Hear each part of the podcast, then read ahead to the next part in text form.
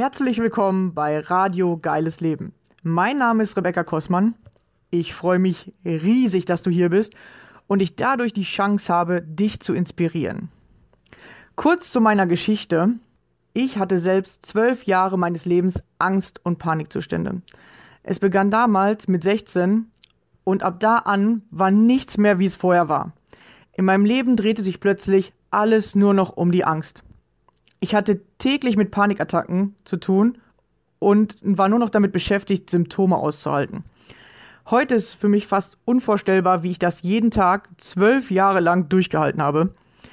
Zum Glück, ja, heute sage ich zum Glück, war irgendwann der Leidensdruck so hoch und mein Wille, aus der Angst herauszukommen, so groß, dass ich mich selbst auf den Weg gemacht habe, den Weg aus der Angst zu finden. Wie ich das gemacht habe und was ich dabei alles über mich und das Leben herausgefunden habe, möchte ich dir hier auf diesem Wege mitteilen. Dazu erzähle ich dir Privates von mir und lass dich an meinen Erkenntnissen teilhaben. Stelle dir ab und zu ein Buch vor, das mir weitergeholfen hat. Und außerdem lade ich gerne Gäste ein, um zu erfahren, wie ihr geiles Leben aussieht. Welche Ängste haben Sie auf Ihrem Weg kennengelernt? Wie haben Sie diese überwunden? Oder welche Herausforderungen stellen sich genau jetzt gerade in diesem Augenblick in Ihrem Leben? Wenn auch du mein Gast sein möchtest, dann melde dich gerne bei mir. Ich finde es immer mega interessant herauszufinden, was sind die Geschichten anderer Menschen und vor allem, wie gehst du mit deiner Angst um? Jeder Mensch hat seine ganz eigene Vorstellung von einem geilen Leben. Ich glaube, dass jeder Mensch ein geiles Leben verdient hat. Das Einzige, was uns daran hindert bzw. uns davon abhält, sind unsere eigenen Ängste und Mauern in unserem Kopf. Deswegen habe ich es mir zur Aufgabe gemacht, Menschen beizubringen, wie sie ihre Ängste nutzen können, um durch sie zu wachsen, anstatt sich von ihnen klein zu halten und sich damit ihre Wünsche gar nicht erfüllen können. Lass mir gerne am Ende dieser Folge einen Kommentar da. Ich freue mich immer über Feedback, deine Gedanken zu dem Thema oder Fragen, die ich in den nächsten Folgen beantworten darf. Schön, dass du hier bist und dich von mir inspirieren lassen möchtest. Viel Spaß dabei. Los geht's.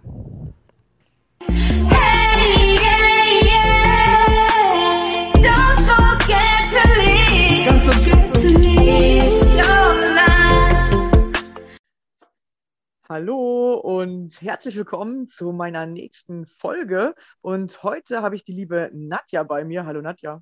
Hallo. Ja, schön, dass du hier bist. Äh, wir sind schon ganz gespannt, äh, was du uns mitgebracht hast. Ja, erzähl doch mal, wer bist du, wo kommst du her und äh, was machst du Schönes? Hallo, ich bin die Nadja. Ich bin Mutter von drei Kindern und ich komme aus Hannover. Ja, und was mache ich? In Deutschland. Ja, ja hervorragend. Ich ja. wohne in Deutschland. Ich glaube, das hört sich besser an, als wenn man direkt sagt, wo man wohnt. Hört bitte nicht, mich nicht stalken, ja? Ja, nee, alles cool, machen die nicht. ähm, ja, und was mache ich? Ich bin gerade dabei, das zu leben, wofür ich bestimmt bin, das, was mich ausmacht, das, was ich bin. Das hört ja. sich gut an. Genau, und äh, wie bist du da hingekommen, beziehungsweise was ist das denn? Und zwar, ich bin Schriftstellerin. Wie bin ich da hingekommen? Ähm, meine Begeisterung fürs Schreiben fing Tatsache schon in der Grundschule an. Da habe ich schon erste Anläufe gemacht mit so kleinen Geschichten schreiben. Ich habe tatsächlich auch schon mal so ein paar Bücher angefangen, muss aber gestehen, ich habe sie nie zu Ende geschrieben, obwohl sie bestimmt Potenzial gehabt hätten. Und dann habe ich das verloren, weil ich bin Mutter geworden. Ich habe mich auf meine Kinder konzentriert und habe eigentlich nur noch funktioniert, bis zu dem einen Moment, der wirklich alles verändert hat. Dieser eine Moment, wo ich mich gefragt habe, hat das Leben nicht noch mehr für mich zu bieten als nur das? Ist es bestimmt für mich jetzt nur das zu leben, weil ich war wirklich ziemlich fix und fertig. Corona hat ja wirklich sehr, sehr stark an den Nerven gezogen. Und ähm, wenn man dann auch noch alleine damit ist, mit den Kindern und mit seinen Sorgen und einem links und rechts, was dazu kommt. Auch wenn man natürlich Freunde hat, aber keiner hilft dir, wenn du hier Probleme irgendwie hast, wenn die alle ganz weit weg wohnen. also ich bin hier, wo ich wohne, Tatsache ziemlich alleine gestellt fast. Also zu 98 Prozent. Und da war dieser eine Moment, der mir echt den Boden unter den Füßen weggezogen hat. Und ich habe auf den Boden gestampft, als ich mit meinen Kindern auf dem Spielplatz war und habe in den Himmel geschrien, ist das alles? Geht da nicht noch mehr? Ist das mein Los? Und da habe ich gesagt, nee, das ist es nicht. Da muss noch mehr sein. Ja, und dann habe ich versucht, mich auszuprobieren. Dann habe ich die beste Zeit meines Lebens bekommen. Ich habe wundervolle Freunde getroffen, unter anderem auch meine Freundin, die mit dir in Kontakt getreten ist, weshalb wir jetzt in Kontakt getreten sind. Die ist meine besteste Freundin und ich habe noch so viele andere dort kennengelernt und das ist so unglaublich. Und ich habe mich erstmal als Coach probiert, dadurch sind wir ja auch zusammengekommen alle. Habe mich ähm, auch ziemlich, äh, naja, wie sagt man das? Ich habe ziemliche Ausgaben dafür gemacht und aber dann gemerkt, so, naja, hm, potenziell, Potenzial wäre da, aber so irgendwie, nee, es ist nicht das, was mich hundertprozentig begeistert. Da fehlt das Feuer dahinter und ich will immer authentisch sein und ehrlich und das spüren ja auch diesem, die anderen Menschen. Und dann habe ich gesagt, ja, warum mache ich nicht eigentlich das, was ich gut kann? Ich bin künstlerisch begabt, ich bin gesanglich begabt und verdammt, ich liebe es, Bücher zu schreiben. Ja, und so kam das dann. Irgendwann kam dann da bei Facebook so ein Aufruf. Ja, ich habe Bock, ein Buch zu schreiben. Wer ist dabei? Und ich dann so sofort so, ohne nachzudenken, geschrieben. Und ja, so kam das dann tatsächlich. Ja. Ah ja, cool. Ja, es ist tatsächlich dieser eine Moment, ne, wo man sich wirklich mhm. ganz negativ fühlt und dann was Neues entscheidet oder einfach mal ja so zum Himmel ruft, so, hey, was könnte noch möglich sein? Dadurch öffnet man sich dafür und um zu gucken, ja, was, was könnte ich eigentlich machen? Oder man erinnert sich plötzlich an was, was man gerne gemacht hat. Ja, bei hm. mir war das ja auch so. Ich war auch ganz an so einem Tiefpunkt und dann gesagt, nee, das kann doch nicht sein, das kann doch nicht mein Leben sein, hier muss es doch noch was anderes geben, so. Und genau, und dann ist das halt der Weg. Der fängt aber irgendwie wirklich mit dieser einen Entscheidung an. Und das sind nicht Tage, Wochen oder so, sondern wirklich so ein Change-Punkt, ne? Also so eine Sekunde ja. gefühlt, ne? Hast du es auch gehabt? Ja. Absolut. Ja, sehr spannend. Und dann äh, tatsächlich kommen die Sachen auf einen zu. Man entscheidet sich für was Neues oder äh, so wie du gesagt hast, man hat erstmal so ein paar Sachen ausprobiert. Heutzutage ist es ja wirklich so, dass viele in den Bereich Coach gehen oder ähm, das halt ja gerade so in aller Munde ist irgendwie gefühlt oder mhm. vielleicht ist es auch nur aus meiner Sicht so, weil ich selber Coach bin. Ähm, aber ich sehe immer mehr, die Coach werden wollen und ähm, dass das gerade so ein Hauptthema ist in Deutschland. Mhm, aber dann zu merken, hey, nee, das ist doch nicht meins, ich muss nicht auf dieser Welle mitschwimmen, weil tatsächlich, mhm. es gibt ja noch andere Berufe. So, es ist jetzt nicht nur noch Coach, aber ein Coach hilft dir, um von emotionalen Problemen wegzukommen, wo viele mit in Kontakt sind. Aber man kann es auch auf eine ganz andere Art und Weise machen oder ähm, ja, es gibt ja noch ganz alle, andere tolle Jobs. Ja, worüber schreibst du? Magst du da vielleicht ein bisschen erzählen? Ja, und zwar, also das erste, wo dieses gemeinsame Buchprojekt, das handelte dann über das Thema Glück. Und ich muss ehrlich gestehen, es gab so einen Moment, ich habe ja die Tage lang immer geschrieben, was ich so gedacht und gefühlt habe, weil ich habe wirklich sehr, sehr intensiv über das Gefühl nachgedacht. Und dann war ich an dem Punkt, wieder so diese Verzweiflung. Ich sage jetzt folgen die Worte nicht und morgens Abgabetermin, weil ich wollte, dass mir wirklich, dass es gut wird. Ich wollte mir die Zeit lassen und wenn man Vollzeitmutter ist, hat man halt nicht immer so. Es gab dann Tage, wo ich dann echt erschöpft dann auch mal einfach einschlafe, obwohl ich noch so viel zu tun habe. Und dann hatte ich diesen Moment mit meinem Bruder. Wir haben uns da wirklich in so einem Videospiel getroffen. und da haben wir uns dann bei mir in der Bank auf die Bank gesetzt. Und dann habe ich ihr habe ich ihm das so erzählt. Und dann hat er wirklich wundervolle Worte an mich gerichtet, die tatsächlich auch in diesem Text stehen und die mich dann auch wieder motiviert haben. Und dann bin ich wirklich um vier Uhr morgens hier aufgestanden, habe das dann geschrieben und dann war ich um 11.30 Uhr fertig. Und dann fiel für mich weiter die Entscheidung, ja, das mache ich weiter. Das ist genau meins. Weil ich bin ja auch so ein hochsensibler Mensch und Gefühle liegen mir. Ja, darüber kann ich schreiben. Und ich habe Kinder. Ich kann darüber schreiben.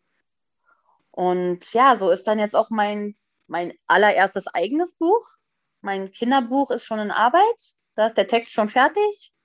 Aber das muss ich dann noch illustrieren. Also ich hoffe, dass es wenigstens in den nächsten halben Jahr bis Jahr rauskommt. Ja. Und was du da mit den Coaches gesagt hast, ich denke, das ist auch gerade so eine Art, na, kann man Modeerscheinung dazu sagen? Es ist halt auch einfach, weil wir jetzt viel nachdenklicher werden. Wir sind ja viel mit uns selbst gerade und dadurch denke ich, ist es entstanden. Und ich muss aber auch, wenn ich jetzt darüber nachdenke, denke ich, dass ich dieses, was ich angefangen hatte als Coach, dass es mir schon geholfen hat, weil ich auch mehr über meine Gefühle nachgedacht habe. Und das hilft mir wiederum bei meinen Büchern. Ich denke, der Weg war nicht hundertprozentig falsch, aber es war halt wirklich nicht der goldene Zweig, ne? Ja, genau, das war vielleicht einfach für dich die Hilfe, einen Coach in Anspruch zu nehmen oder diese, durch diese Ausbildung viel zu lernen. Aber dann mhm. zu merken, ah, der, der, ich will das nicht als Beruf machen. Es hat mich weitergebracht, aber ich mache jetzt was anderes.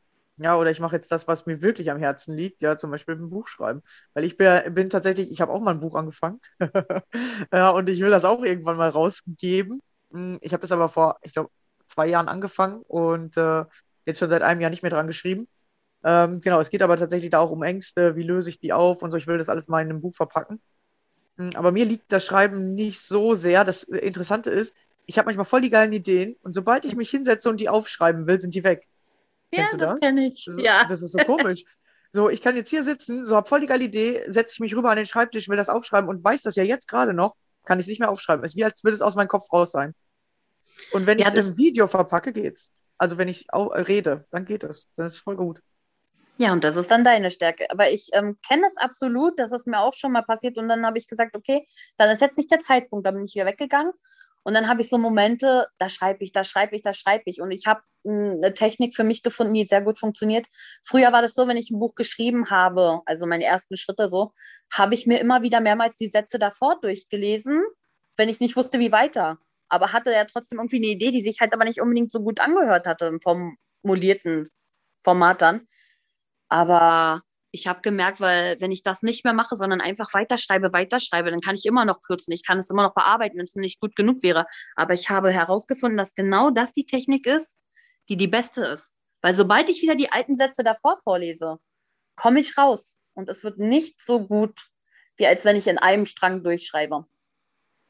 Ah, ja. Man darf sich also das Alte sozusagen nicht mehr angucken, so davon beeinflussen lassen, sondern wirklich einmal genau. runterschreiben genau. und dann nochmal nach, äh, also nachher durchlesen, so Korrektur lesen sozusagen.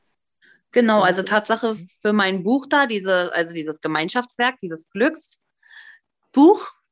habe ich Tatsache über 15 Seiten geschrieben und die dann alle zusammengefügt zu diesen drei Seiten. Ja. Ah, okay, also du schreibst also äh, nicht nur doppelt so viel, sondern eher dreimal so viel und dann äh, kürzt du es hinterher raus. Naja, Gefühle sind ja auch was ziemlich Großes, die so auf ein paar Blätter so reinzuquetschen, das ist schon echt, echt eine Herausforderung. Ja, das stimmt. Ja, Gefühle sind komplex, beziehungsweise sie werden einfacher, wenn man anfängt, sie zu verstehen, ja. Absolut. Ja, und ja, was hast du aus deinem Leben dadurch äh, ziehen können? Oder äh, hast du das ganze Buch dann von den anderen gelesen und gedacht, hey, was haben die denn Interessantes dazu geschrieben? Oder hatte jeder ein Kapitel und geht es darum noch um ganz andere Themen? Oder wie ist das Buch äh, aufgebaut? Also das Buch ist komplett nur das Glücksthema, aber von mehreren Schriftstellern jeder hat sein eigenes Kapitel und dazu halt auch irgendwie ein Zitat, was ihn bewegt oder was da passt. Und ähm, ja, ich habe tatsächlich auch ein paar durchgelesen, aber ich habe ich hab dann nicht weitergelesen, weil manche wirklich schon zwar sehr wunderschön waren, aber auch anstrengend zu lesen, weil es ist ja so wie beim Geschmack, wenn man was isst. Du, du magst halt nicht alles. Also ich brauche einen gewissen Schreibstil, der mich mitreißt, um da zu lesen. Aber ich kann halt auch nicht alles. Also dann musste ich mich dann schon so zwingen, egal wie schön es auch war, aber wenn der Schreibstil mir nicht passt, dann kann ich das einfach nicht.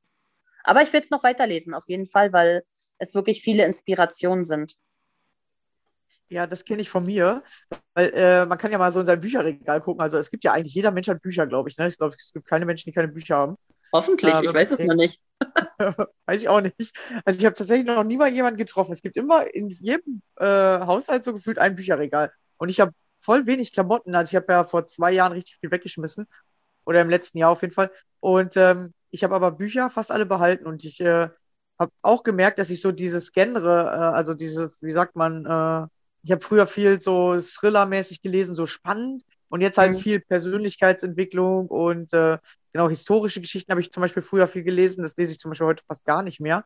Also der, der Geschmack verändert sich und man hat so seine Lieblingsautoren. Da kann man tatsächlich am liebsten mitlesen und dann gibt es so andere, wo du denkst, hä, ist eigentlich das Gleiche, aber die schreiben so komisch für einen, das kann man wirklich nicht, oder das mag man nicht. Das ist so, äh, weiß ich nicht, da, da kommt man auch nicht weiter. Da liest man so die ersten fünf Seiten oder zehn und denkt sich so, hm, okay, ja, hm, irgendwie habe ich jetzt keine Lust mehr. Dann fängt man ein anderes Buch an. Und früher war ich immer so, ich habe alle Bücher von vorne bis hinten durchgelesen, immer von einem Schriftsteller und dann ging es am besten. Und erst als ich angefangen habe, so von verschiedenen Autoren zu lesen, habe ich manchmal gedacht, hä, das ist doch voll nicht mehr deins. Wieso liest du die Bücher nicht mehr durch? Und dann habe ich immer gedacht, das ist falsch, die Bücher nicht bis zu Ende zu lesen. Also, ne? Aber irgendwann habe ich mich nicht mehr dazu gezwungen und habe dann auch gesagt, so, nee, komm, wenn mir eins nicht gefällt, wenn ich den Stil nicht, äh, nicht haben kann, dann, äh, dann wechsle ich einfach. Ist wirklich jetzt nicht am Schriftsteller so, ne? Bisschen, genau. Aber ja, das äh, kenne ich tatsächlich auch. Ähm, ich habe auch mein ganzes Regal war voller Fantasy und Liebe. Liebe. Ähm, und dann bin ich reingegangen in die Literatur wie Emily Bronche, die Sturmhöhen oder Dr. Jekyll und Mr. Hyde. Ähm, die alte, na, wie heißt es, die alte Dame? Ich glaube. Ja, und dann später auch mit Persönlichkeit, Tatsache, ja. Aber es ist ja so in unserer Entwicklung, dass sich alles verändert. Ne? Als Kind fand ich zum Beispiel Cineminis total absolut Hammer. Jetzt äh, finde ich die total furchtbar. Aber ich denke, das ist auch wichtig für unsere persönliche Entwicklung und auch für unser Wachstum, dass unser Geschmack sich ständig ändert. Ich denke, wenn sich etwas nicht ändern würde, dann würde es auf Dauer langweilig werden oder uns nicht in einer Art mehr befriedigen, die uns glücklich machen könnte. Das sehe ich auch bei den Menschen immer draußen oder bei Familien manchmal zum Beispiel. Wenn Menschen unglücklich sind und sich nicht ändern wollen, dann bleiben sie das ja und verpassen so viel Schönes, was da draußen ist. Ich meine, mir reicht es, ich werde glücklich, wenn ich wunderschöne Blumen auf den Straßen sehe und ich bin glücklich, wenn die Sonne scheint oder wenn ich gerade Lieblingseis von mir esse oder ja, auch mal wieder irgendwelche Süßigkeiten aus meiner Kindheit bekomme. Das macht mich so unendlich glücklich, was andere Menschen halt halt nämlich nicht sehen, weil ihre Welt so getrübt ist von ihrem festgehaltenen Unglück. Veränderung ist so wichtig. Ja, die meisten haben leider Angst vor Veränderung, weil sie sich nicht vertrauen, dass dann was Besseres kommt. Wir, wir halten lieber an dem, auch wenn es sich schlecht anfühlt, fest, äh, weil wir wissen, so 60 Prozent fühlt sich schlecht an, aber wir wissen auch, okay, wir können das irgendwie aushalten. Und wir denken immer, wenn wir diese 60 Prozent loslassen, dass danach was Schlimmeres kommt, obwohl danach, wenn man es wirklich loslässt, was Besseres kommt. Das, das ist spannend, ne? Ein Paradox. Absolut, ja. Ja, ist mir auch schon ganz oft aufgefallen. Ja. Ja, und ähm, das, das Kinderbuch, was du geschrieben hast, da hast du mir kurz eben vorher schon was äh, von erzählt. Magst du da noch ein bisschen drüber berichten? Äh, weil ich habe ja viele Zuhörerinnen, vor allem die Kinder haben. Äh, vielleicht wäre das ja mal äh, ein schönes Weihnachtsgeschenk. Ja, und ähm, ja, klar, mache ich gerne. Ich kann jetzt noch nicht den Titel nennen und jetzt auch nicht ganz genau, aber in diesem Buch geht es um meinen Sohn. Mein Sohn ist ein Wirbelwind, aber mein Sohn ist auch hochsensibel, genauso wie ich ich liebe meinen Sohn in allem, was er tut und wie er es macht, auch wenn er mal seine Bockanfälle hat, weil er ist gerade erst vier. Aber er ist wundervoll. Und ich dachte mir, nicht nur Kinder haben Probleme mit ihren Gefühlen. Wenn wir Erwachsene ehrlich sind, haben wir das auch. Aber wir versuchen es zu verstecken und immer zu überspielen. Aber wenn man Kinder hat, ist das nicht so einfach. Und ich merke immer wieder, wenn mein Kind Probleme mit seinen Gefühlen hat. Ich bin da und fange ihn auf und äh, versuche ihn immer alles zu erklären und ihm das einfacher zu machen. Und dadurch ist dieses Buch halt entstanden. Diese Gefühle, wie mein Kind damit umgeht, wie mein Kind sich damit fühlt. Weil es gibt ganz vielen Kindern, denen es genauso geht. Es gehört zur Entwicklung dazu. Und dafür habe ich das Buch geschrieben, weil mir das so wichtig war. Vielleicht gibt es dann irgendwann Eltern, die das dann auch bestimmt, wird es Eltern geben, die das ihren Kindern vorlesen. Und dann kann Verständnis vielleicht auf beiden Seiten geschaffen werden, je öfters es vorgelesen wird. Weil viele Dinge liegen bei Erwachsenen ja außerhalb der Aufmerksamkeitsspanne. Und ja, dafür ist das Buch. Es ist wirklich wundervoll, es ist süß, aber auch einfach für Kinder geschrieben. Das, weil ich ja auch so ab diesem Alter gedacht habe, nicht, dass es zu anstrengend wird oder zu viel. Ja, ich hoffe, ihr freut euch so darauf, so wie ich. Ja, es klingt auf jeden Fall richtig gut, weil genau, wir, wir reden viel zu wenig über Gefühle oder verstehen Gefühle viel zu wenig. Und weil wir als Erwachsener die nicht verstehen, wissen wir auch nicht, wie wir bei unseren Kindern damit umgehen sollen. Dann sind wir bei den Kindern überfordert oder versuchen denen die Gefühle zu verbieten, so, ey, du sollst nicht wütend sein oder sei wieder äh, lieb, ja. Und äh, wir wollen dann sozusagen den anderen verändern, anstatt ihn mal seine Gefühle fühlen zu lassen. Ja, da bin ich ja schon genau. sehr gespannt, äh, wie du das beschreibst, wie man da, wie man da rangehen kann oder äh, ja, wie Kinder wieder mehr Gefühle zulassen dürfen und Eltern natürlich auch. Dankeschön, Herr Weil, aber ich habe das auch immer so oft mitbekommen. Ähm, zum Beispiel, wenn ich mit meinen Kindern irgendwie einkaufen war, wenn sie enttäuscht waren, wenn sie gerade eben nicht diesen Schokoriegel an der Kasse dürften, habe ich Tatsache mal in so einem Elternratgeber gelesen, naja, das Kind soll soll sich auf den Boden schmeißen, ist völlig okay, aber wir als Erwachsene sollen es nachmachen. ich habe das wirklich eiskalt durchgezogen. Ähm, es war zwar mega peinlich, aber mein Kind ist dann schnurstracks aufgestanden und ist gegangen. Ähm, weil es fällt mir einfach aber auch auf. Es ist ja wirklich so. Wenn, wenn wir wenn wir unzufrieden mit dem Verhalten unserer Kinder sind, wie du gesagt hattest, dann wollen wir sie in irgendeine Ecke drücken und sagen, hey, das muss jetzt so funktionieren. Aber wenn wir genau hingucken, wir leben alles unseren Kindern vor. Und das, was unsere Kinder machen, ist Tatsache eigentlich nur ein Spiegelbild von dem, was wir machen. Klar, am Anfang ist es schwerer für die Kinder, Gefühle zu kontrollieren, wie Wut oder so. Aber wenn wir jetzt sagen, hey, du sollst jetzt nicht so und so wütend sein, aber im Endeffekt hinterrücks sind wir nicht besser, muss ich ehrlich gestehen, das habe ich bei mir auch manchmal echt beobachtet. Ja, dann kann man aber die Kinder nicht dafür verurteilen oder sie dann halt zwingen, es besser zu machen. Sie sind kleiner wie wir. Wir stehen in der Verantwortung, nicht die Kinder. Ja. ja, und Kinder werden wahrscheinlich auch auf andere Art und Weise oder bei anderen Konflikten wütend, sage ich mal. Ja, äh, ich sage jetzt mal, das Kind wird wütend, wenn es den Schokoriegel nicht äh, kriegt und die Mama wird wütend, wenn das Kind äh, das Zimmer nicht aufräumt. Aber beides Mal ist ja das gleiche Gefühl da und das Kind kann sich halt nicht dagegen wehren und sagen, hey Mama, du bist ja jetzt wütend, ja, beruhig dich doch mal hier, äh, ich habe den Schokoriegel doch auch nicht gekriegt, da dürfte ich doch auch nicht wütend sein. Dann wirst du als Elternteil ja noch wütender, weil du denkst, äh, was willst du mir denn jetzt sagen? Aber ähm, es ist ja tatsächlich eigentlich genau das Gleiche. Ja, dein Kind äh, möchte gerne den Schokoriegel und darf ihn nicht und du möchtest gerne, dass das Kind das Zimmer aufräumt und macht es nicht. Tatsache muss ich aber sagen, das ist aber auch wieder so ein bisschen Erziehungssache, weil ich muss dir ganz ehrlich eine lustige Geschichte erzählen. Ich habe meinen Kindern beigebracht, die machen ja auch Meditation mit mir zusammen. Und wir haben dann halt das so geregelt, dass wenn wir sehr wütend sind, dass wir atmen oder dass wir imaginäre Kerzen auspusten.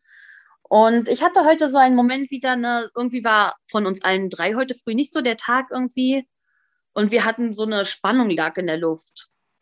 Obwohl eigentlich alles normal am frühen Morgen war, aber irgendwie ja, die Kinder hatten keine Lust, in die Kita zu gehen. Sie sind ja auch gerade noch in der Eingewöhnung, verstehe ich absolut. Aber ich habe mich dann irgendwie so auch mitreißen lassen, so ich so, mh, hm, nee, irgendwie ist heute auch für mich nicht.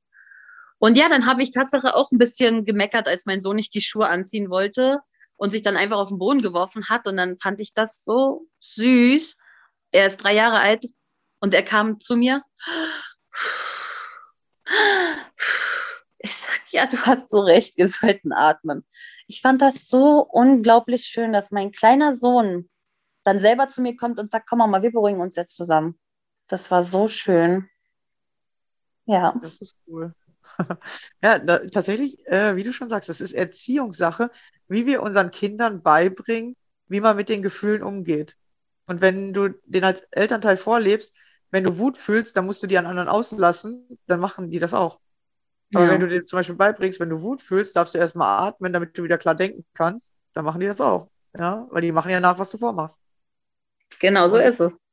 Ja, genau. Und ich glaube, durch Bewusstsein, also du hast jetzt sozusagen das Bewusstsein erschaffen, deine Eltern haben vielleicht noch auf der alten Ebene sozusagen, oder die wussten es ja dann auch nicht besser, weil sie es nicht im Bewusstsein hatten oder nicht bewusst verändert haben, dass sie auch vielleicht wütend geworden sind und dann einfach bei Wut geschrien haben oder bei Wut äh, laut geworden sind.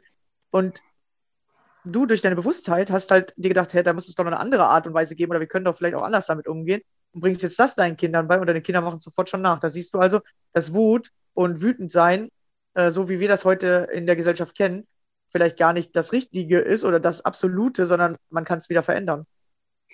Ich würde aber auch behaupten, also ich bringe das bei, bei meinen Kindern, jedes Gefühl ist okay und soll auch willkommen sein, weil wenn wir es verdrängen, wird es nicht besser ich kenne das, also bevor ich zu diesem Coach wurde, hatte ich ja dieses immer dieses Verdrängen. Ich habe, ganz ehrlich, muss ich sagen, wenn man alleine als Mutter ist und drei Kinder ist eine Wahnsinnsherausforderung. Vor allen Dingen habe ich ja ähm, auch ein Behindertes.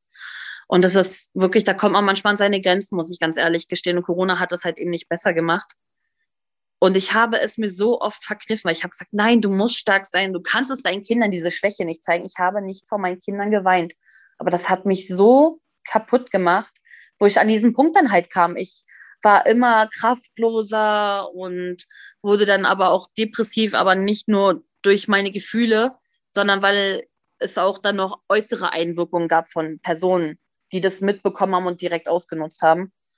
Aber ja, so kam ich dann halt darauf, ne, wo ich diese Veränderung hatte, habe ich dann auch gemerkt, du musst Gefühle aber auch zulassen. Aber du musst einen Weg finden, besser damit umzugehen. Es kann ja nicht Sinn sein, dass man immer alles verdrängt, nur damit man stark wirkt und damit man weniger angreifbar wirkt. Aber das ist halt genau eben andersrum. So ist es nämlich. Ja, es ist interessant, dass wir Gefühlskälte oder wenn man halt so, ja, dass wir das mit Stärke verbinden, ne? Dass wenn man keine Gefühle zeigt, dass man dann stark ist. Das ist eigentlich auch voll seltsam. Und traurig soll das stark sein? Ja, genau. Das ist ja so, man hat sich so einen harten Panzer zugelegt. Das Interessante ist, wenn man ja die Gefühle fließen lässt, hat man vor allem automatisch mehr positive. Also so ist das bei mir. Dass die negativen gehen viel schneller weg und man kann sich plötzlich frei entscheiden, wie man sich wieder fühlen will. Ja, absolut. Hast du auch so erlebt, ja. Das ist schon mal gut. Ja, ja. ja, es ist wirklich interessant, weil ich glaube, dass die meisten Menschen wirklich depressiv sind mm, oder mit Burnout und Ängsten so zu kämpfen haben, weil wir denken, dass unsere Gefühle falsch sind oder dass das, was wir gerade fühlen, falsch ist. Und dann fangen wir an, das zu unterdrücken und dadurch halten wir daran fest, diese 60 Prozent. Wir nehmen das dann schon als Normalzustand hin oder denken, ja, ist jetzt so bei uns, wir können das nicht mehr verändern. Anstatt wirklich einmal das hochzulassen, das Gefühl richtig da rauszulassen, dann tut es erst am Anfang ein bisschen mehr weh oder man ähm, fühlt dieses Gefühl natürlich ein bisschen stärker dann, damit man es einmal durchfühlt. Und wenn man es durchfühlt hat, ist es auf einmal weg. Und dann hast du nicht mal mehr diese 60 Prozent. Und wie du dich danach fühlst, das kann man sich gar nicht vorstellen. Also als ich das hatte, danach war das manchmal wie befreit und mhm. mein Körper hat sich, hat sich ganz anders angefühlt danach, so klar. Und dann habe ich mir gedacht, hey, ist doch viel besser. ja, klar, da weinst du auch öfter. Du weinst öfter, aber intensiver und nicht mehr, ähm, also wie, wie soll ich sagen, nicht öfter im Sinne von länger und äh, jeden Tag, sondern ähm, vorher habe ich ja immer, ich sage jetzt mal, wochenlang unterdrückt und dann kam es in einem Schwall, so dass du auf einmal mhm. gefühlt eine Woche lang durchgeweint hast und dann ging es wieder. Und jetzt mache ich das vielleicht so jeden zweiten Tag, aber dafür ist es nur eine Viertelstunde, 20 Minuten, so wenn ich mich über was ärgere oder wenn irgendwas nicht so klappt, wie ich will. Aber danach kannst du wieder klar denken und das Gefühl ist weg. Ja, absolut. Also, so erlebe ich das. Ja?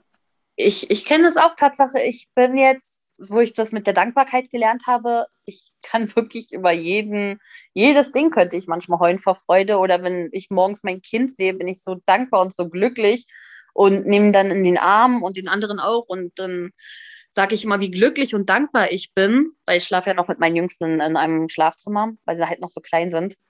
Und ja, zu dem Thema Depression. Also ich habe da Tatsache auch ein Video gesehen. Das, das war wirklich unglaublich und das erklärt das so, wie du es gerade versucht hattest, auch, also wie du es erklärt hast. Aber wenn wir über Depression, was ja im Englischen depressed, depressiv, wenn man diese beiden Worte teilt, also in deep und rest, tiefes Ruhen, dann erkennt man einfach, dass der Körper diese tiefe Ruhe braucht, weil ein Mensch erschafft sich einen Charakter, ein Avatar, den er außen zeigt, aber innen drin herrscht ein völlig anderer. Und diese Depression muss man haben, diese tiefe Ruhe von diesem Avatar, den man erschaffen hat, und man einfach zu müde ist, den weiterzuspielen. Depression, Deep Rest, tiefe Ruhe. Und ja, dadurch entsteht es halt natürlich. Ne? Wir versuchen immer das Beste von uns. Social Media, bestes Beispiel. Wir versuchen uns best, als Bestes zu geben, immer nur die besten und schönsten Seiten zu zeigen. Aber es gibt nur wirklich ganz wenige, die zeigen, wie sie wirklich sind. Weil ja klar, wer will denn schon mit 10.000 Menschen teilen, wenn es einem gerade nicht gut geht? Oder manchmal flüchtet man sich auch darin, weil Social Media nicht immer alles wahr ist. Ja, aber es ist halt natürlich nicht der richtige Weg. Das ist eine, eine coole Erklärung. Weil ich äh, habe mal über Depression, dass da Pressure drin ist, Druck. Und man mhm. macht sich halt so einen Druck und dadurch wird man depressiv. Äh, weil das ist so meine Erklärung, wo ich auch gut mit, äh, mit klarkomme, weil ähm, ich auch immer diesen Druck fühle und ganz viele Menschen diesen Druck fühlen, dieses Ich muss, ich muss, ich muss. Aber es mhm. ist gut, weil du musst diesen Avatar aufrechterhalten. Das ist eigentlich voll gut gemacht. Hm, und ich selber habe an so einem Coaching teilgenommen, die nennen sich Avatar, also die, die ganze Gemeinschaft. Und die gucken halt, welche ähm, wie, wie soll man sagen, also was du über dich denkst und ob das wirklich wahr ist, so, ne? Und mhm. die helfen dir halt diese äh, Identität, genau das Wort hat mir gefehlt, die helfen dir halt diese Identität, die du denkst, wer du bist, zu lösen, damit du endlich der werden kannst, der du sein, äh, also der du im Ursprung bist. Der, diese Person wirst du dann automatisch. Und du musst dich dafür nicht mal anstrengen. Und wir denken oh, mal, wir müssen so viel machen, ja. Wir denken mal, mhm. wir müssen, wir müssen trainieren, uns zu verändern. Aber eigentlich musst du trainieren, nur das alte Verhalten abzulegen. Die helfen dir nur, Blockaden zu lösen und das Neue kommt von selbst. Und das ist viel entspannter, als das Neue die ganze Zeit trainieren zu müssen. Ich muss Selbstbewusstsein zu trainieren. Nee, du musst nur mhm. herausfinden, wo du das blockiert hast und dann kommt das Selbstbewusstsein von selbst. Und das hm. ist so hm. geil. Wow, wie wundervoll. Ja, und das ist einfacher tatsächlich. Also es, tatsächlich, es geht am Anfang immer ein bisschen tiefer, deeper, so, ne? Du weinst auch viel und es kommt voll der komische Scheiß hoch. Aber danach mhm. fühlst du dich immer so klar ähm, und, und dieses Gefühl, das liebe ich. Und ich selber habe das geschafft, so alle vier bis sechs Wochen bei mir auszulösen. Wenn ich da auf dem Kurs bin, dann schaffe ich das sechs bis zehnmal am Tag auszulösen und danach fühlst du dich richtig anders. Das ist richtig geil. Hm. Ja, weil es geht wirklich darum, diese Identitäten. Aber du hast es richtig gut erklärt, halt mit diesem, äh, ich bin nicht so ein Engländer, kannst du es noch mal sagen? Ach so, dep depressed, also depressiv. Ja. Deep Rest, tiefe Ruhe. Ja. Ja, dass man wirklich zu sich selber findet. Cool. Das habe ich tatsächlich in einem TikTok-Video gesehen. Es war eine sehr schöne Erklärung. Ja, das ist wirklich eine gute Erklärung, weil das wirklich so ist, wenn du anfängst zur Ruhe zu kommen, mal ausschaltest, was alle anderen mhm. über dich denken, was du denken musst, und mal wirklich selber guckst, äh, weil da gucken die nämlich auch zum Beispiel, wenn du einen Glaubenssatz findest dass du erstmal guckst, wo kommt der eigentlich her? Ist es dein eigener? Hast du den bewusst ent äh, entwickelt, dass du sagst, ja, ich will bewusst so diesen Glauben haben? Oder habe ich den von woanders hergekriegt? Also von Eltern, Schule, Fernseh. Ja, du glaubst gar nicht, wie viele Glaubenssätze man aus dem Fernsehen übernimmt, die, die gar nichts mit einem zu tun haben. Oh, das, ja, das, kann ich Tatsache gar nicht. das kann ich gar nicht dazu was sagen. Das, ähm, weil ich heute Tatsache das erste Mal. Nee, ne, ich würde nicht sagen nicht. Ähm. Ich habe aber Tatsache immer so kulturmäßig, also das könnte ich bestätigen. Ich habe viel von einer anderen Kultur übernommen. Also zum Beispiel, ich, ich, hier in Deutschland ist es ganz normal, dass man ähm, sich Hände schüttelt. Ich, die Kultur, die ich gelernt habe, da verzichtet man darauf und verbeugt sich mehr oder weniger dafür. Und das finde ich sehr höflich. Ich mache das auch öfters, ähm, dass ich eher nicht so die Hand, sondern mich so verbeuge so kurz. Das ähm, kann ich bestätigen sonst ja, aber Tatsache mit Glaubenssätzen, ja, habe ich selbst bei mir noch. Ich werde mal meine Aufmerksamkeit darauf richten. Das ist eine interessante Aussage. Tatsächlich. Ich danke dir dafür. Ja, sehr gerne. ja, vor allem, wenn wir unsere Kinder so früh vors Fernsehen setzen. Das machen ja ganz viele. Die mhm. nehmen richtig viel dann aus dem Fernsehen. Deswegen sollte man auch gucken, welche, welche Sachen gucken die. Weil die übernehmen das ja, weil die sind ja noch nicht in dieser äh, Bewusstheit, dass sie entscheiden können, ach, das war ja jetzt nur Fernsehen. Sondern für die ist Gefühl Gefühl, egal wo es herkommt. Vor allen Dingen aber auch, was mir in Bezug auf Fernsehen in meiner Kindheit. Also ich glaube, dafür habe ich auch meinen Gesang so. Ich habe immer sehr viel Ariel geguckt und diese ganzen anderen Disney-Sachen. Ja. Aber Tatsache war das mein Lieblingsfilm irgendwie. Und da kam auch die Begeisterung. Aber für mich war das echt, das war nur ein Zeichentrick, aber diese Kinder haben ja eine andere Weltanschauung als wir Erwachsenen. Und ähm, mein Vater hat immer gesagt, nein, das ist nicht echt, aber nein, für mich war das absolut real und echt. Und ja, auch wir sitzen auch mal hier und gucken Filme und mir ist wirklich aufgefallen und das finde ich leider sehr, sehr traurig und auch sehr schlimm. Jedes Mal, wenn ich irgendeinen gewissen, gewisse Film, Filmreihe von gewissen Studios sehe oder von einem Studio, ich weiß gar nicht, wie man das sagt, dann ist mir aufgefallen, obwohl es ein Kinderfilm ist, ist in jedem dieser Filme immer eine Art Köpfung zu sehen. Immer. Ob es in den Wolken ist, als eine Figur oder bei einem Bild irgendwie, dass plötzlich der, der Kopf weggeschnitten wird. Hm, ich weiß es nicht. Ich finde das schon ein bisschen, ich verstehe auch gar nicht, warum das jedes Mal so sein muss. Also, das ist halt doof, weil es wirklich so ganz normale Kinderfilme sind, aber du als Erwachsener hast einen größeren Blick da drauf. Und wir haben das ja schon als Kinder gesehen und fanden das toll und finden es immer noch toll, also ich zumindest. Aber es ist dann halt immer doof, wenn sowas dann nochmal kommt, ne? Was, was sollen die Kinder jetzt daraus lernen? Das ist wirklich komisch. Ja, ich, ich selber bin ja nicht so der Kinderfilm. Äh, also ich bin tatsächlich nicht so der Disney-Gucker, meine, meine Schwester schon mega. Ich habe nicht ich von mag, Disney gesprochen. Ja, ich meine, aber diese, diese Zeichentrickfilme, das ist ja, für mich ist das Disney so, alles in die Richtung. Ähm, äh, es gibt ja auch, also es gibt ja mittlerweile so ganz äh, äh abstrakte Filme, äh, wo du nicht mal mehr äh, die Männchen, was soll das eigentlich darstellen, äh, mhm. ist. Aber ich tatsächlich war immer so ein Fan von, von diesen ähm, Astrid Lindgren-Film und so, ne? Wir haben zu Hause ja, Pippi Langstrumpf. Mich, ja, Pippi Langstrumpf geguckt, genau. Und äh, Pippi Langstrumpf ist eigentlich voll interessant, wenn man es jetzt mal aus der Erwachsener-Sicht guckt. So wirklich, da, die sagt ja, du kannst alles machen und was ich nicht kenne, das ja. probiere ich erst recht aus, weil das muss ja klappen, weil ich habe es ja noch nicht ausprobiert und so, ne? Und ähm, da sieht man auch immer mehr so Sprüche von. Genau, weil Pippi Langstrumpf einfach, die macht wirklich, was ihr gefällt, was ihr gefällt. Ja, okay, das Pferd kann ins Haus, äh, ich habe einen Affen, den sonst keiner hat und so, ne? Ähm, und wir haben halt viel so Michel von Lönneberger geguckt oder, äh, ja, wie hieß nochmal, es gab so einen Film, da waren immer ganz viele Pferde mit dabei. Ich weiß gar nicht mehr, wie der heißt. Der kam immer sonntags. Äh, das sind immer alle Kinder. Nee, ich glaube, es war was anderes. Weil Äh, Michel von Lönneberger kenne ich auch noch, war ja auch total lustig. Er Ja. ist dann kreativ geworden in seiner Auszeit. Ja. Fand ich toll, als der Vater das dann gesehen hatte, damals die Folge kenne ich noch, wie er dann geguckt hat und sich geschämt hat für sein Verhalten. Trotzdem hat er natürlich weitergemacht aus Gewohnheit, ne?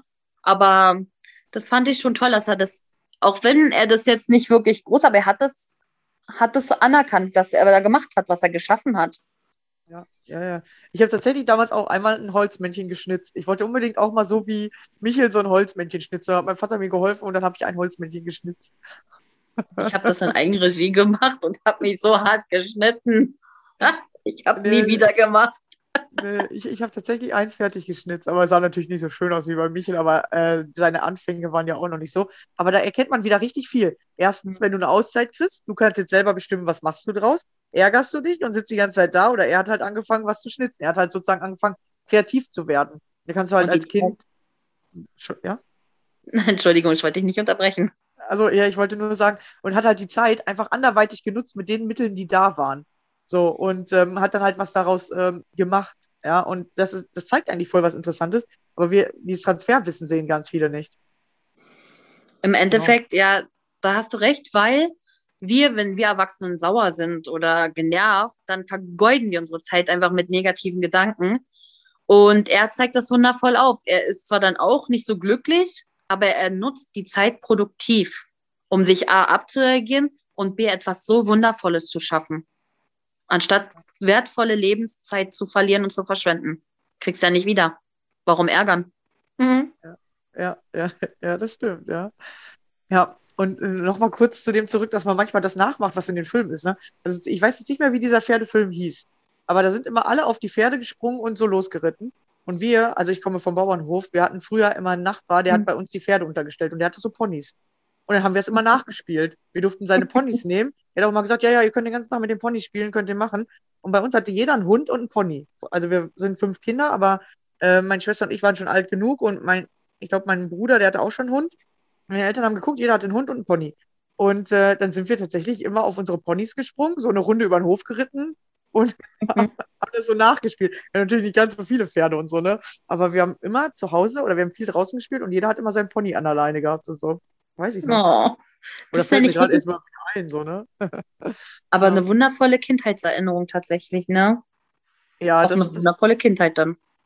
Ja, ja, also das war auf jeden Fall, äh, sag ich mal so, das waren die coolen Zeiten, so, ne? Da habe ich auch wirklich richtig viele gute Erinnerungen. Und dass es erst so anfing mit den Ängsten, dass ich die so richtig wahrgenommen habe und so, kam tatsächlich erst nach dem ersten Umzug, obwohl wir auch wieder auf den Bauernhof gezogen sind und da auch eine coole Zeit war. Aber da fing das so an, so, vielleicht war das so ein bisschen so aus dem Leben gerissen oder ja, da sind dann mehrere Sachen passiert, weswegen wir auch umziehen mussten und sowas. Genau, und da fing das dann tatsächlich an mit diesem ängstlicher werden und äh, ja, auch wütend aufs Leben werden, so, ne? Ja, warum ist das jetzt passiert? Warum wurde mir dann das Schöne weggenommen oder so, ne? Und früher war doch alles besser. So denkt man dann Mhm. immer, ne? Ja, ich habe tatsächlich in einer Studie gelesen, dass Kinder, die freier leben, auch mit ihren eigenen Entscheidungen und halt nicht so geplagt von ihren Eltern, also von deren Verhalten, dass die mehr zu Erfolg und Größe neigen als Kinder, die eingesperrt sind in irgendwelcher Form, ob es jetzt finanziell ist oder halt durch seelischen oder durch Zwang oder Unterdrückung der Eltern, dass die halt nicht so gute Chancen haben oder sich so groß machen. Tatsächlich, das wollte ich irgendwie nur reinbringen. Ja, ja, also, äh, also was ich eher bestätigen kann, ist, weil wir sind ja fünf Kinder zu Hause und alle sind ganz komplett unterschiedlich. Hm. Ähm, ich merke eher, dass es was mit der äh, eigenen Prägungsphase zu tun hat, weil äh, und auch mit der Aufmerksamkeit. Du brauchst einen Mechanismus, mit dem du Aufmerksamkeit generierst und bei fünf Kindern muss jeder einen anderen haben. Wir haben so Hm. einmal den lustigen, einmal den ganz ruhigen Typ, dann einmal äh, mir ist alles scheißegal Typ, dann ich bin der ängstliche Typ und einen, der so richtig, ähm, ist schon fast ein bisschen arroganten Typ. So, ne? Hm. Ähm, also jeder ist so komplett anders, obwohl wir alle mit den gleichen Eltern aufgewachsen sind. Und ich sag mal so, die, also meine ersten 18 Jahre, mh, alle komplett gleich von uns Kindern waren, so, ne? Also die, Mhm. natürlich der Kleinste hat nicht 18 Jahre dann gehabt, der hat nur äh, 10 Jahre gehabt oder 11, ne? Hm. Aber die ersten, die Prägungsphase war eigentlich gefühlt für alle gleich, aber trotzdem haben sich ja ganz, alle ganz unterschiedlich entwickelt. Und ähm, ich habe eher so das Gefühl, dass es wirklich daran liegt, irgendwann, wie du auch eben gesagt hast, diese Entscheidung zu treffen. Hä, soll das Mhm. jetzt alles sein? Oder hä, bin ich jetzt dieser Charakter? Und dann wirklich anzufangen und sich zu fragen, bin ich das oder könnte ich sogar alles sein? Weil ich könnte ja auch mich arrogant verhalten, könnte ich einfach machen. Ja, oder ich könnte ja auch einfach ganz ruhig sein. Du kannst ja entscheiden, wer du sein willst. Nur wenn du denkst, du bist dieser Charakter, ich bin jetzt immer der Ängstliche, dann hältst du daran fest. Wenn du aber irgendwann checkst, ey, ich bin gar nicht der Ängstliche, ich habe mich nur dafür entschieden irgendwann, aber dann kann ich mich genauso entscheiden, der Mutige zu werden oder der Lustige oder der erfolgreiche Charakter, dann fängt das an, sich zu verändern. Weil es gibt ja diese Geschichten, dass es, ähm, dass es so äh, Brüder gibt und ähm, der eine ist mega erfolgreich und der andere ist ganz arm. Mhm. Und dann gehen die zu beiden hin und fragen den Armen so, hey, warum sind sie so arm? Was ist los mit ihnen? Ähm, ja, mein Vater war Alkoholiker und der war auch immer arm. Ja, ich konnte ja nichts anderes werden, weil mein Vater hat es ja schon gezeigt, wie es geht. Und dann mm. gehen sie mhm. zu dem Reichen und sagen, hey, warum äh, sind sie so erfolgreich? Was ist los mit ihnen? Wie haben sie das gemacht? Und dann sagt er, ja, ich hatte ja einen Vater, der war die ganze Zeit immer arm, hat Alkohol getrunken und so. Da habe ich gesagt, nee, so will ich auf gar keinen Fall werden. Ich mache alles, äh, dass ich erfolgreich werde, dass ich äh, ein schönes Leben habe, dass ich glücklich werde. So, ne? Ich wollte mhm. nicht so werden wie mein Vater. Und das ist tatsächlich eine Entscheidung, die du innerlich triffst. Und ich glaube, es hat tatsächlich gar nichts mit den Eltern am Anfang zu tun, nur wie du diese Eltern dann einschätzt. Ob du sagst, hey, weil meine Eltern so und so waren, mache ich es genau andersrum oder okay, meine Eltern sind so, ich kann gar nichts anderes machen. Ich kenne das Buch Tatsache auch. Armer Vater, reicher Vater. Ja. Das ist eine sehr interessante Geschichte. Habe ich selber persönlich leider noch nicht gelesen, aber wurde mir auch so erzählt. Und ja, so ist es halt im Leben. Ne? Die Gedanken formen ja deine Wirklichkeit. So seltsam sich das auch anhören mag, aber wenn das beste Beispiel, was ich für mich erleben dürfte, jeder von uns kennt es. Wir stehen auf. Das Erste, was passiert, wir haben vielleicht verschlafen oder man verschüttet den Kaffee, stößt sich dann noch irgendwo den Zeh da, wo es besonders weh tut und am besten auch Freude macht und verpasst dann vielleicht sogar noch den Bus, wo man sich so denkt, so, hm, was für ein geiler Tag doch, ey. Kannst du direkt wieder nach Hause gehen, unter die Decke und bis morgen durch, Feierabend, hast keine Lust. Aber das ist ja nur das, worin wir uns reinsteigern ja, es kann passieren, dass ich verschlafe. Ja, okay, dann sollte das jetzt eben so sein. Mein Leben regelt alles für mich, so wie es sein soll. Wenn ich dann den Kaffee verschütte, ja, dann war es meine eigene Unachtsamkeit dann vielleicht oder ja, dann musste das halt eben so passieren, dass ich vielleicht wegen irgendeinem Grund noch später kommen soll, weil das Leben regelt alles für mich. Wenn der Bus dann noch vorbeifährt, ja, warum sollte ich mich ärgern? Dann sollte ich vielleicht einfach die frische Luft genießen. Und das ist einfach, wir reden uns dann einfach alles schlecht und sagen, das ist ein schlechter Tag. Und weil wir daran festhalten, wird er schlimmer, weil wir nicht die Möglichkeiten erkennen und nicht das Schöne sehen, was dann für uns gegeben ist. Ist mir so oft passiert, dass ist, äh, da ist ein Bus einfach vorbeigefahren, dachte ich, okay, komm, wir laufen jetzt vor. Und äh, da ist wirklich, obwohl der nächste erst in 15 Minuten kommen sollte, ist der in zwei Minuten einfach an mir vorbeigefahren. Und ich dachte, das ist jetzt nicht euer Ernst. Das ist brütend heiß hier draußen. Ich hatte schon den einen Bus verpasst. Jetzt fährt der eiskalt an mir vorbei. Da habe ich geatmet, habe mir alles schön geredet und das erste Mal wirklich nach langer Zeit bin ich voll entspannt diesen Meter langen, weiten Weg zu mir nach Hause gelaufen, obwohl ich ja eigentlich mehr so ein Muffel bei so einem richtig heißen Wetter bin, aber ich habe das wirklich genossen. Und der Weg war natürlich auch nicht leicht nach Hause, der war schon ein bisschen anstrengend, aber ich habe es genossen und es war wirklich schön und es war einer der besten Tage meines Lebens. Ja.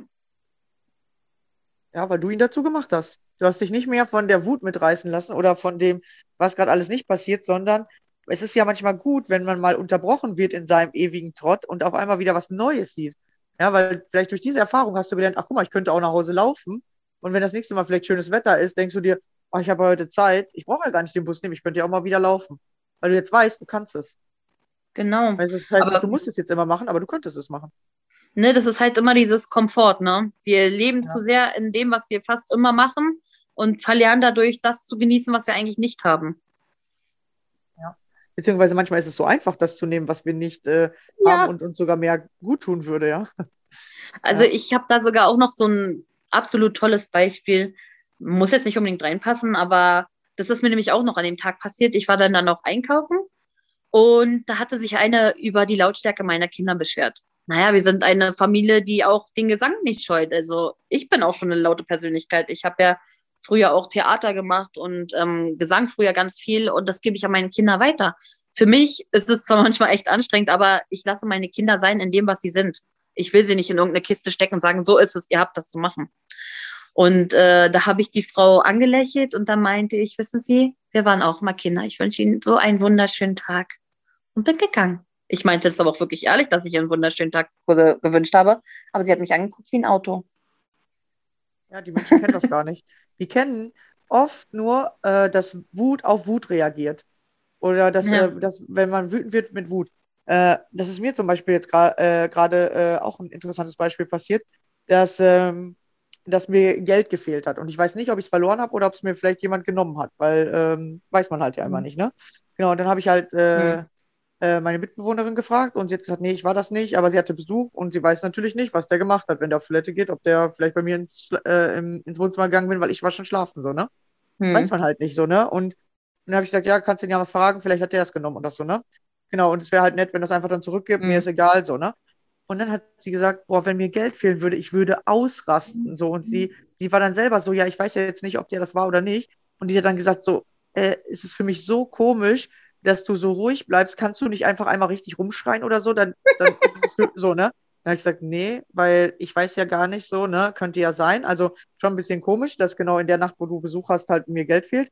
Aber kann ja auch wirklich sein, dass ich es irgendwie verloren habe. Man weiß es ja nicht. So, Hm. ne?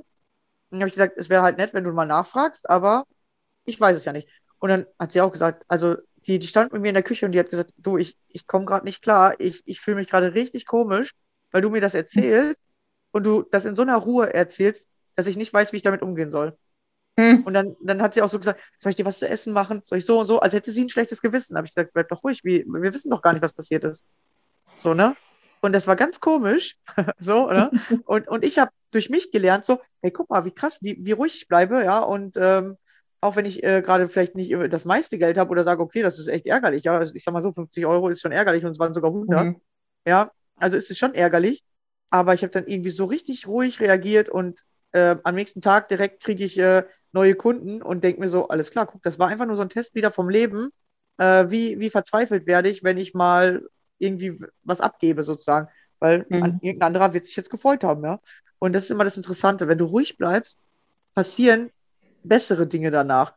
Das, was sich im ersten, ersten Moment negativ anfühlt, ist aber meistens irgendwas, was, was dich auf was vorbereitet. Und wenn du dann diesen Test bestehst, kriegst du was Besseres. Ja, Das das kann ich absolut. Tatsache nur bestätigen, weil ähm, ich habe von jemandem gelernt, der mir auch sehr wichtig ist, ähm, mit Geld. Also ich hatte früher mal viele Geldsorgen und dann ging es mir richtig schlecht und ich saß dann da und habe nachgedacht und nachgedacht und das Geld hat irgendwie immer nie vorne und hinten nicht gereicht. Und da hat sie mir erklärt, wie das funktioniert. Dass ich, weil viele machen das ja so, Geld ist immer, hm, man hat das zu wenig, Geld ist dreckig oder so, oder nur die Reichen haben Geld, ne? Dieser, dieser, mir fällt das Wort nicht ein. Glaubenssätze. Genau, danke schön.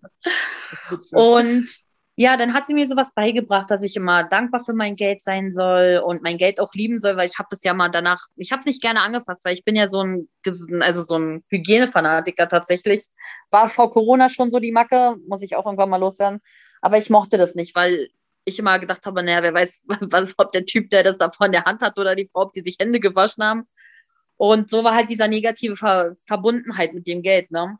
Und später habe ich immer mir jeden Tag gesagt, ich liebe mein Geld und das Geld liebt mich. Habe dann auch dieses Ritual da an der Kasse gemacht, dass, dass ich dankbar bin, dass ich das haben kann, dass ich das Geld dafür hatte.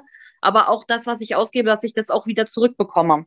Und tatsächlich hat das nicht lange gedauert und ich habe unglaubliche Geldsummen erhalten, ähm, mit denen ich niemals gerechnet hätte tatsächlich. Ja, das ist echt unglaublich. Aber ja, weil ich halt auch, wie gesagt hast, ruhig. Ich bin ruhig dann geblieben. Anstatt mir immer Sorgen zu machen, ob das Geld reicht, habe ich vertraut, dass es reichen wird. Und ich hatte wirklich die erste Zeit mal wirklich am Ende des Monats noch richtig viel Geld in meinem Ah, Oh, war ja, ich wurde angerufen. gerade einen Anruf, genau. Vielleicht magst du noch einfach nochmal wiederholen. Genau, weil dann unterbricht es kurz, deswegen war es gerade schnell weg einmal. Genau. Magst du einfach nochmal wiederholen? Also am Ende des Monats immer genug Geld im Portemonnaie wahrscheinlich. Genau. Ja. Ja, sehr cool. Genau, bei mir, ich merke das auch. Desto entspannter du damit umgehst, desto besser wird's, ja. Auch jetzt einfach entspannt bleiben. Weil Anrufe unterbrechen Zoom ist tatsächlich so, die sind stärker. Ja, ist so. Genau. Ja, und desto äh, entspannter du im Leben bleibst, desto, Genau. desto, desto einfacher geht's. Man, de man denkt, man muss irgendwie so, so tun. Dieses, dieser Druck ist dahinter. Man denkt, oh, ich brauche Geld, Ja. ich brauche Geld. Aber das, Ja. wenn du vertraust, ich werde immer genug Geld haben, das habe ich jetzt auch schon öfter in meinem Leben tatsächlich erlebt.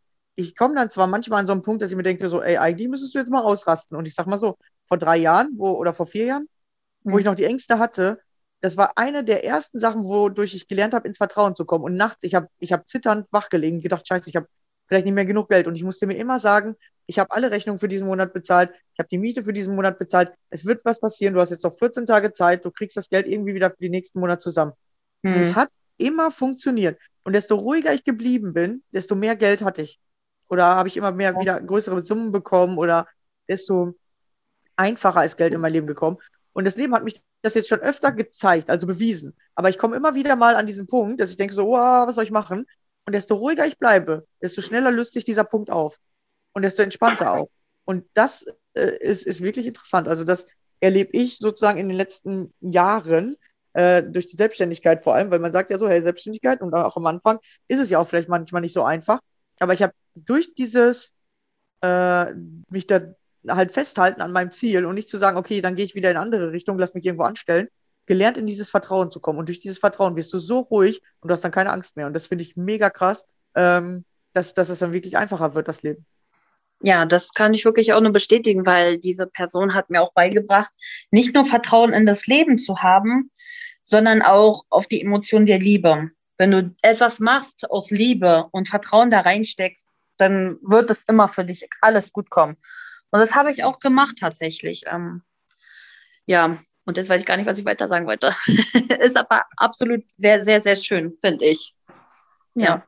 Ja. also wirklich, äh, diese Energien, denn man sagt ja immer, es passiert auf dieser Energie. Das hast du ja eben so schön erzählt, dass wenn man morgens aufsteht, schon verschlafen hat, dann ist man wütend oder gereizt und dann verschüttet man noch den Kaffee. Das sind sozusagen die nächsten Folgen, die dann passieren müssen, weil man ist dann im Stress, man ist in der Hektik und dann passiert das, das, das. Und dann wird man immer noch wütender und noch hektischer. Man muss wirklich einmal anhalten und sagen so, hey, Moment, was ist hier eigentlich gerade los? So, mhm. ob ich jetzt mal eben hier zehn Sekunden durchatme, das ändert nichts mehr an meinem zu spät kommen. Ja, ob ich jetzt äh, äh, eine Minute zu spät komme oder eine Minute zehn, das ist jetzt auch egal dann nehme ich mir wirklich äh, einfach mal 10 bis 30 Sekunden durchatmen, zur Ruhe kommen und sagen, so, jetzt mache ich das. Weil ich habe gemerkt, dass man sich diesen Druck selber macht und denkt immer von einem Termin zum anderen, boah, ich muss mich beeilen, ich muss mich beeilen. Wenn du aber dieses Beeilen rausnimmst und sagst, ich schaffe das, ich schaffe das, ich habe mir ja die Termine, habe ich mir ja selber so gelegt, ich werde das schaffen, dann, dann musst du dich vielleicht manchmal beeilen, aber du machst es nicht mehr mit dieser Hektik, sondern du bist einfach in diesem Stärkegefühl, ja, ich schaffe das ja. Ja, ich, ich renne jetzt hier schnell rüber und dann bin ich schon da. So. Oder ja, der nächste Termin, der wird auch noch äh, rechtzeitig erreicht. Und dann hast du, du machst das Gleiche, aber du hast ein ganz anderes Gefühl dabei und du hast dann als Ergebnis ein ganz anderes Ergebnis. Und auch weniger Energie oder in dem Fall dann mehr. Also ich kenne das auch. Es wird vielen Müttern da draußen auch so gehen. Es gibt Momente, da hat man verschlafen oder so wie ich heute, man kommt nicht aus Potte oder die Kinder wollen an auch wieder nicht, dass man zu spät kommt. Und früher habe ich mich so gedrängt, ich habe mich so gezwungen, immer pünktlich, immer pünktlich, weil man will ja auch nicht immer angemeckert werden oder will, dass es an den Kindern ausgelassen wird. Und ähm, jetzt war das heute auch wieder so, ich weiß, ich war, ich war zu spät, aber ich habe mir die Ruhe und die Zeit genommen, weil ich weiß, wenn ich das negativ für meine Kinder mache, dann haben die auch keine Lust. Es bringt ja nichts, wenn du einen drängst und sagst, schnell, schnell, schnell, schnell, mach, mach, mach, mach. Ich meine, die Welt, sind wir ehrlich, sie ist viel zu schnell und ständig in Bewegung. Und dadurch haben wir auch einfach verlernt, einfach mal anzuhalten und kurz die Zeit zu nehmen und die Ruhe zu nehmen. Ich denke, wenn wir alle dafür mehr Bewusstsein hätten, wäre die Welt tatsächlich auch eine völlig andere und ähm, wahrscheinlich auch eine gelassenere, höhere. Ähm, aber das müssen wir erstmal wieder lernen, die meisten von uns, dass wir das Recht haben, für uns aus Selbstliebe alleine auch schon die Ruhe und die Zeit zu nehmen, die wir gerade in diesem Moment brauchen. Egal, ob es vielleicht gerade ein ungünstiger Zeitpunkt sein mag für andere, aber für uns ist es genau das, was wir gerade brauchen. Ja, ist auch das Spannende, ne? Sind wir hektisch, weil die Welt so schnell ist, oder machen wir durch unsere Hektik die Welt so schnell? Gute Frage. Ja, ist immer spannend, ja. Wie ist das so geworden? Weil zum Beispiel Handys sind ja, du kannst eine Nachricht verschicken, ja, innerhalb von zwei Sekunden hast du die, wenn ich dir eine schreibe. Früher mhm. beim Brief musstest du zwei Tage warten, da war es halt entspannter. Und jetzt denken wir, weil der andere ja in zwei Sekunden die Nachricht hat, soll der auch in zwei Sekunden antworten. Und beim Brief wussten wir, okay, da muss den erstmal kriegen, da muss der den erstmal lesen, da muss der den erstmal zurückschreiben, dann muss der den auch noch zur Post bringen, da muss der ja wieder zwei Tage unterwegs sein. Ja, okay, ich rechne mal so in ein bis zwei Wochen damit. Da hattest du eine viel größere Zeitspanne. Und jetzt, wenn einer schon nur eine Stunde nicht antwortet, dann kriegen wir schon kriegen wir schon die Probleme. Wenn ja. ich dann so meine Kindheit denke auf dieses Thema, wir hatten keine Handys. Und ich muss sagen, dass es jetzt nicht unbedingt schlimm war. Ne? Man hat gesagt, ja, okay, wir treffen uns in einer halben Stunde hier oder einer Stunde. Und man hat gewartet. Man hat so geduldig gewartet. Also wenn ich jetzt die, die Zeit von meiner Oma vergleiche mit mir, dann muss ich sagen, dass ich viel geduldiger bin als meine Oma, die ja noch äh, zu Kriegszeiten gelebt hatte. Was ja irgendwie auch verständlich ist, aber wir hatten die Ruhe halt dann, ne? Wir waren, wir waren für uns und wir wussten, hey, die Person kommt dann. Oder wenn wir wussten, die Person kommt dann auch nicht, ja, dann sind wir nicht gegangen und haben gewartet, bis die uns zu Hause abgeholt hat. Es war eine schöne, entspannte Zeit, wo ich wirklich ehrlich gesagt auch ein bisschen traurig bin, dass meine Kinder die jetzt nicht mehr so erleben können, weil die meisten anderen Kinder da schon Handys draußen haben. Ich bin dann noch so, dass ich meine ohne Handys rumlaufen lasse, weil ich auch möchte, dass sie das Gefühl davon bekommen. Aber man kann natürlich den Fortschritt nicht aufhalten und auch nicht andere Kinder beeinflussen und ja, war eine tolle Zeit definitiv und auch eine lehrreiche. Wirklich. ja, vielleicht geht das ja auch wieder so ein bisschen zurück. Das ist ja immer das Interessante. Man denkt erst, man ist unabhängiger durch ein Handy, weil man jetzt immer jeden anrufen kann und man muss nicht von zu Hause aus, vom Telefon aus anrufen. Und auf der anderen Seite merkt man diese Abhängigkeit von dem Handy. Ja, und wenn wir aber lernen, dass wir auch trotz Handy in der Tasche äh, äh, wieder andere Leute sehen können und nicht nur auf das Handy gucken, also, dass das Handy zwar da ist und dadurch uns Unabhängigkeit generiert, aber wir dadurch nicht die ganze Zeit auf Facebook sein müssen, um diese Unabhängigkeit zu fühlen. So, dann glaube ich, wird es interessant. Und das ist halt diese Generation, die das jetzt entwickeln kann. Oder wir sind die Generation, ne? Jetzt halt Hat ab kann, dass, ja? Entschuldige. Red zu Ende, gut. dann bin ich dran. ah, alles in Ordnung. Genau, dass wir halt einfach lernen dürfen, dass wir zwar das Handy haben, aber wir dürfen es auch mal in die Tasche stecken und wir dürfen uns mal wieder mehr mit denen unterhalten, mit den Menschen, die gerade bei uns sind. Genau, und ähm, für mich bedeutet sowas aber auch ziemlich Vertrauen haben. Ne? Also ich, ich kenne es, viele werden das kennen, der Akku ist plötzlich aus, aber man ist eigentlich verabredet. Ich bin, früher bin ich sehr, sehr panisch geworden und wusste mal gar nicht, was soll ich machen und bin dann, dann stundenlang da, da gewesen, rumgewuselt, links und rechts. Aber ich hatte das letztes Mal tatsächlich, ich sollte abgeholt werden, war mit den Kindern unterwegs, habe denen gesagt, hey, wir werden dann abgeholt, bin total schon drauf eingestellt und nichts dann und mein Akku war leer ich bin dann Tatsache einmal rumgelaufen um das Gebäude, war jetzt nicht so lang, aber dachte, na, vielleicht hat derjenige einfach dann ein bisschen woanders geparkt. War da nicht so. Und ich denke, mein altes Ich von früher, so, das wäre beleidigt gewesen und hätte rumgeheult und wäre sauer gewesen. Aber ich habe gesagt, naja, dann ist es jetzt eben nicht so. Dann fahren wir nach Hause und äh, rufen von zu Hause dann an, was dann da los ist. Und so war es dann auch ein ganz interessanter und spannender Rückheimfahrtweg, die Kinder haben Eis bekommen, haben sich gefreut. Also haben wir wieder dieses Negative in was Positives geändert. Wenn wir das nicht haben konnten, okay, dann machen wir das so und holen uns was anderes dafür. Ja, genau. Und dann passieren ja meistens die interessantesten Sachen, weil dann trifft man mal Leute, mit denen man nicht gerechnet hat oder man erlebt was, wo man vorher nicht in seinem Plan hatte. Ja, und die Sachen, die außerplanmäßig passieren, das sind meistens die schönsten. Absolut, die wunderschönsten. Meine Kinder wollen seitdem jetzt immer Eis haben. Ja. Immer bei dem Eisladen. ist immer nur doof. Ist immer nur so ein bisschen doof, weil er direkt neben der Kita steht. Aha. Ja, da musst du jetzt wohl jeden Tag ein Eis spendieren. Oder dir wieder was Neues einfallen lassen. Ja, absolut. Ja. Aber es ist irgendwie auch lustig und ich finde es auch schön und ich gönne es meinen Kindern absolut. Also ich bin da jetzt nicht immer so, dass ich da so Nein, Nein sage, weil ich finde, Kindheit ist immer viel zu schnell beendet und wenn man die Möglichkeit hat, die in irgendeiner Art und Weise und Form glücklich zu machen, dann ja, warum nicht? Ja, als Erwachsener ist man immer, als Erwachsener ist man viel und oft immer sehr unglücklich, bis man all das erstmal weiß, wie man leicht glücklich sein kann. Ja, und es ist tatsächlich einfach einfach. Du brauchst einfach nur sein. Wenn du vom Haben ja. Sein kommst, finde ich, dann ist es, dann wird man am glücklichsten. Absolut. Da stimme ich dir zu. Ja, sehr cool. Ja, sehr schön. Also ich glaube, wir haben ja mega geile Themen. Es hat äh, angesprochen und es hat mega Spaß gemacht, sich mit dir zu unterhalten.